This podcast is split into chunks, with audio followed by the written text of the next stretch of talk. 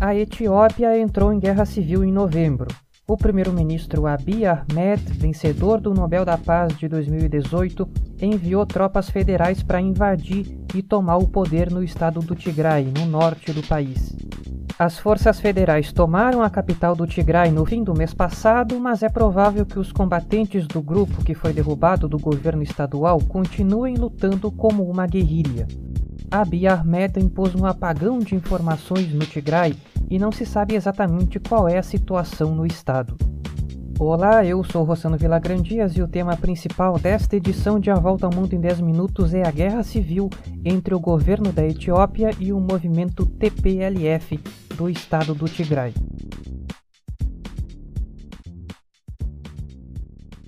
A Etiópia é um país de extrema importância na África subsaariana. Tem a terceira maior população, cerca de 100 milhões de pessoas, e o quarto maior PIB do continente. O país também é fundamental para a estabilidade do chifre da África, como é chamada a região leste do continente, à beira do Oceano Índico. A Etiópia possui um sistema de governo parlamentarista federal. Ela é dividida em dez estados conforme as etnias. Por exemplo, tem o estado dos Oromos, o estado dos Amaras e assim por diante. Os estados possuem um alto grau de autonomia. A região do Tigray fica no extremo norte da Etiópia, na fronteira com a Eritreia ela tem cerca de 5 milhões de pessoas. A origem do conflito atual está em 2018, na chegada ao poder do primeiro-ministro Abiy Ahmed. Ele e os seus apoiadores defendem uma reforma da organização política etíope que reduza a autonomia dos estados e centralize o poder nas mãos do governo federal. Mas para entender melhor a história é preciso voltar um pouco mais no tempo. A Etiópia é o único território da África que nunca foi colonizado, com exceção de um período insignificante de cinco anos de colonização pela Itália fascista. Em 1977 foi implantada uma ditadura militar marxista alinhada à União Soviética. No Tigray, onde a população se sentia marginalizada, surgiu o TPLF, um movimento de guerrilha que tinha o objetivo de libertar o Tigray da junta militar que governava a Etiópia. Em 1991, o TPLF derrubou a ditadura e tomou o poder. Foi implantada a atual Constituição, que federalizou a Etiópia e deu autonomia às regiões étnicas, e desde então o país vem sendo governado por uma coalizão de partidos, cada um representando uma etnia entre as várias que formam a Etiópia. Porém, o TPLF, que representa o Tigray, sempre foi a força dominante na política etíope desde 1991. Em 2018, o então primeiro-ministro Haile Mariam Desalegn renunciou. A coalizão de governo teve que escolher um novo líder, Abiy Ahmed, para se tornar primeiro-ministro. O Abiy Ahmed chegou ao poder prometendo reformas democratizantes para a Etiópia. Ele decidiu acabar com a disputa com a Eritreia pela fronteira, um assunto que levou os dois países à guerra no fim da década de 1990. Etiópia e Eritreia firmaram um acordo de paz que rendeu ao Abiy Ahmed o Prêmio Nobel da Paz de 2018. Ele também permitiu a legalização de partidos que estavam no exílio e soltou presos políticos. Além disso tudo, o Abiy Ahmed chegou ao poder também decidido a reduzir a influência do TPLF na política etíope. Em seguida, o TPLF se retirou da coalizão de governo e foi para a oposição e as tensões entre a população do Tigray e o governo federal se tornaram crescentes. O TPLF continuou no comando do governo estadual do Tigray.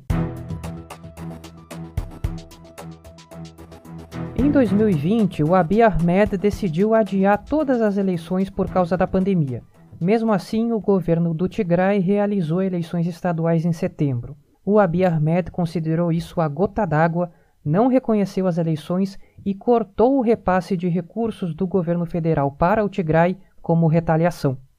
Na sequência, militantes do TPLF atacaram uma base do exército etíope em Mekele, capital do Tigray. O TPLF disse que foi uma prevenção contra um ataque das tropas federais que eles sabiam que aconteceria. E aconteceu. Em reação ao ataque à base militar, o Abiy Ahmed declarou guerra contra o governo do Tigray no dia 4 de novembro, um dia depois das eleições americanas. O primeiro-ministro impôs um estado de emergência no Tigray e enviou as tropas federais para invadir e tomar o controle da região. Ele conta com o apoio do estado de Amara, que fica ao sul do Tigray e apoia os planos centralizadores do Abiy Ahmed. No dia 28 de novembro, três semanas depois de iniciar o conflito, as forças federais declararam que a capital do Tigray, Mekele, foi conquistada e que a primeira fase da ação militar estava concluída. O governo etíope impôs um bloqueio total de comunicações no Tigray, um apagão de informações que não permite saber muita coisa do que está acontecendo. Mas se sabe, por exemplo, que o líder do TPLF e agora governador deposto do Tigray está foragido.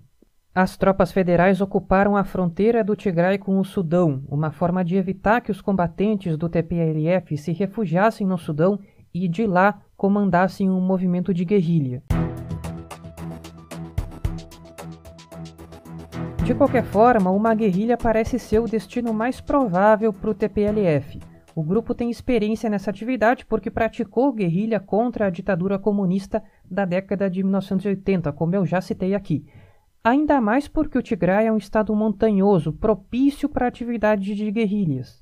Se isso acontecer, a milícia do TPLF provavelmente vai ter um apoio amplo entre a população do Tigray, o que vai tornar ela mais forte. E isso preocupa muito a comunidade internacional, porque o grande perigo é que a Etiópia se desestabilize de tal forma que se transforme em uma espécie de Iugoslávia africana ou um estado falido como na vizinha Somália. Só que a Etiópia tem uma população muito maior que a Somália e um potencial muito maior para que essa instabilidade se espalhe por toda a região. A guerra deixou pelo menos centenas de mortos até o momento. Mais de 50 mil pessoas se refugiaram no Sudão e 2 milhões e 300 mil crianças estão sem acesso à água e cuidados de saúde, segundo a ONU. Os cidadãos do Tigray estão enfrentando falta de alimentos e de estrutura na rede de saúde. No meio disso tudo, existem fartas acusações de violações de direitos humanos e de perseguição étnica pelo menos 600 pessoas da etnia Amara foram massacradas por combatentes do TPLF, por exemplo, e pessoas de etnia do Tigray estão sendo impedidas de realizar o seu trabalho nas Forças Armadas e no Serviço Público Federal. A primeira fase do conflito pode ter acabado, como clamou Abiy Ahmed, mas ainda tem muita água para rolar no Tigray. Daqui para frente é preciso observar se vai se concretizar a expectativa de que o TPLF vai se tornar uma milícia, se o primeiro-ministro vai levar adiante os seus planos de centralizar o poder e provocar mais conflitos étnicos, e se a instabilidade na Etiópia vai contaminar os países vizinhos. A Agência Sanitária dos Estados Unidos deu autorização de emergência para a aplicação da segunda vacina contra a Covid-19 no país, a da farmacêutica Moderna. Assim, os Estados Unidos se tornam o primeiro país a aprovar essa vacina e também o primeiro país a ter duas imunizações contra a Covid aprovadas. A vacina recebeu também o ok do CDC, o Centro de Controle e Prevenção de Doenças, para que cerca de 6 milhões de doses da vacina da Moderna sejam distribuídas ao longo desta semana em mais de 3 mil lugares ao longo dos Estados Unidos. A vacina da Moderna possui uma enorme vantagem em relação à da Pfizer e da BioNTech, que já está sendo aplicada nos Estados Unidos há uma semana. A da Moderna pode ser estocada a uma temperatura de menos 20 graus Celsius por um mês sem estragar. Isso torna a vacina da Moderna muito mais fácil de ser transportada para postos de saúde, para casas de repouso de idosos ou para qualquer outro lugar de vacinação que não tenha a estrutura de um hospital. Assim como a da Pfizer, a vacina da Moderna é aplicada em duas doses. A segunda dose é aplicada quatro semanas depois da primeira, um intervalo maior que o da Pfizer, que é de três semanas. Mas a vacina da Moderna só é autorizada para maiores de 18 anos pessoas de 16 e 17 só podem tomar da Pfizer. A Moderna, uma farmacêutica modesta, desenvolveu a sua vacina com o apoio de agências do Estado americano. A fase 3 de testagem envolveu 30 mil participantes. Metade recebeu a vacina e metade recebeu o placebo. Entre os que receberam o placebo, 185 contraíram a Covid-19, 30 ficaram em estado grave e um morreu. Entre os que receberam a vacina, só 11 tiveram a doença, nenhum em estado grave. Com isso, a eficácia da vacina ficou em 94,1%, praticamente igual à da Pfizer. A técnica pela qual a vacina da Moderna funciona é a mesma da vacina da Pfizer, a técnica do RNA mensageiro, que nunca tinha sido usada antes. A vacina contém uma cópia de uma parte do RNA, o código genético do vírus, que é introduzida no corpo pela vacina dentro de uma bolha de gordura. As vacinas da Pfizer e da Moderna possuem diferenças na estrutura molecular da cópia do RNA que é colocada dentro do corpo. Entre os efeitos colaterais que foram sentidos pelos voluntários que participaram dos testes da Moderna estão dor no lugar de aplicação da injeção, dor de cabeça, dor muscular, dor nas articulações, fadiga, calafrios e inchaço nos gânglios linfáticos. A Moderna fica sediada em Cambridge, uma cidade da região metropolitana de Boston, no Massachusetts. A empresa nunca tinha trazido um produto novo por mercado, nem sequer tido qualquer vacina aprovada pela FDA, a Agência Sanitária Americana. A empresa tinha trabalhado junto a autoridades americanas em uma vacina para um outro coronavírus, o vírus da MERS, a síndrome respiratória do Oriente Médio. Foi isso que deixou a Moderna bem posicionada quando a Covid-19 surgiu em Wuhan. Agora, a Moderna possui 80 milhões de encomendas da União Europeia, 56 milhões do Canadá, 50 do Japão, 7 do Reino Unido e outros milhões de outros países, além das 200 milhões que vão ser entregues aos Estados Unidos. A empresa desconhecida de Cambridge vai ganhar uma fortuna salvando vidas. O presidente francês Emmanuel Macron, que foi diagnosticado com Covid-19 na quinta-feira, está estável e continua sentindo os mesmos sintomas: tosse, fadiga e dor muscular ele está trabalhando em isolamento na residência oficial de La Lanterne, em Versalhes. Ele vai completar 43 anos de idade nesta segunda-feira. A primeira-dama Brigitte Macron testou negativo e está isolada no Palácio do Eliseu. A Covid do Macron causou muita preocupação porque o presidente tinha encontrado muitos líderes nos dias anteriores. Na semana passada teve a cúpula da União Europeia em Bruxelas, e inclusive o primeiro-ministro da Eslováquia, Igor Matovic, testou positivo nesta sexta-feira. O Macron também tinha se reunido em Paris com os primeiros ministros da Espanha, Pedro Sánchez, e de Portugal, Antônio Costa. Ambos entraram em isolamento, mas já testaram negativo. Depois de testar positivo, o Macron foi acusado de negligência. Ele não manteve distanciamento quando encontrou Antônio Costa e participou de um jantar de trabalho com 10 pessoas na quarta. Na sexta-feira, o Macron divulgou um vídeo em que disse que pegar o vírus foi, aspas, talvez provavelmente um momento de negligência, um momento de má sorte também, fecha aspas. E o Reino Unido identificou uma nova variação do vírus da Covid-19 que pode ser até 70% mais contagioso. Isso é assunto para a próxima edição do podcast. O presidente do Brasil, Jair Bolsonaro, que está com a vista voltada para a reeleição em 2022, vai chegar à metade do mandato no dia de Ano Novo, daqui a menos de duas semanas. E ele vai atingir esse marco depois de passar por duas derrotas decisivas no mês passado. A primeira foi a derrota do presidente Donald Trump, que serve de modelo para o Bolsonaro em vários aspectos.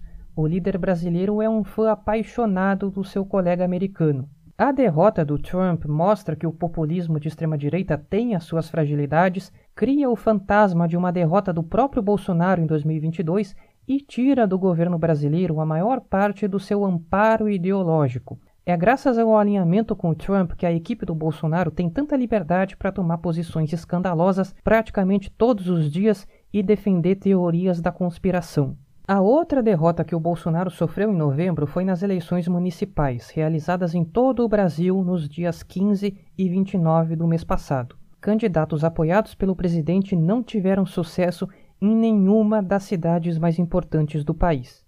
Em São Paulo, maior cidade da América Latina, o candidato apoiado pelo presidente foi eliminado em primeiro turno com 10% dos votos.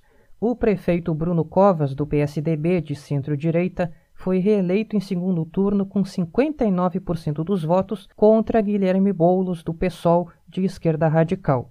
No Rio de Janeiro, o atual prefeito Marcelo Crivella, do Republicanos, da direita evangélica, apoiado pelo Bolsonaro, perdeu em segundo turno para o ex-prefeito Eduardo Paes, do Democratas, de centro-direita, de forma humilhante, 64 a 36%. Partidos de centro e centro-direita venceram na maior parte das outras cidades importantes: Belo Horizonte, Porto Alegre, Curitiba, Salvador e Goiânia.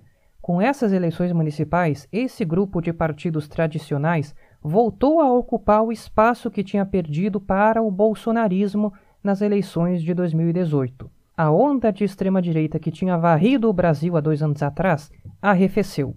Entre esses partidos de centro e centro-direita, alguns são fiéis a uma ideologia, como o PSDB e o Democratas, e os outros são voltados apenas para sua própria sobrevivência, caso de partidos que apoiavam o governo de esquerda do PT de 2013 a 2016 e agora apoiam o governo de extrema-direita do Bolsonaro no parlamento. Coerência nenhuma.